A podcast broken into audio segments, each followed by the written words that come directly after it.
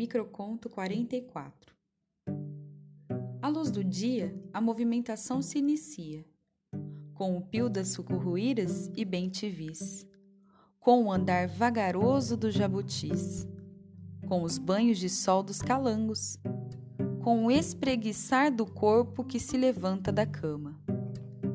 No escuro da noite, quando eles se recolhem e adormecem, telhado da casa se iniciam os barulhos.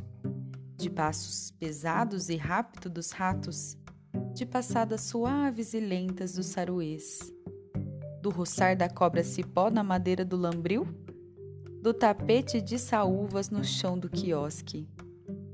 E no recomeço da alvorada, eles descansam e tudo recomeça.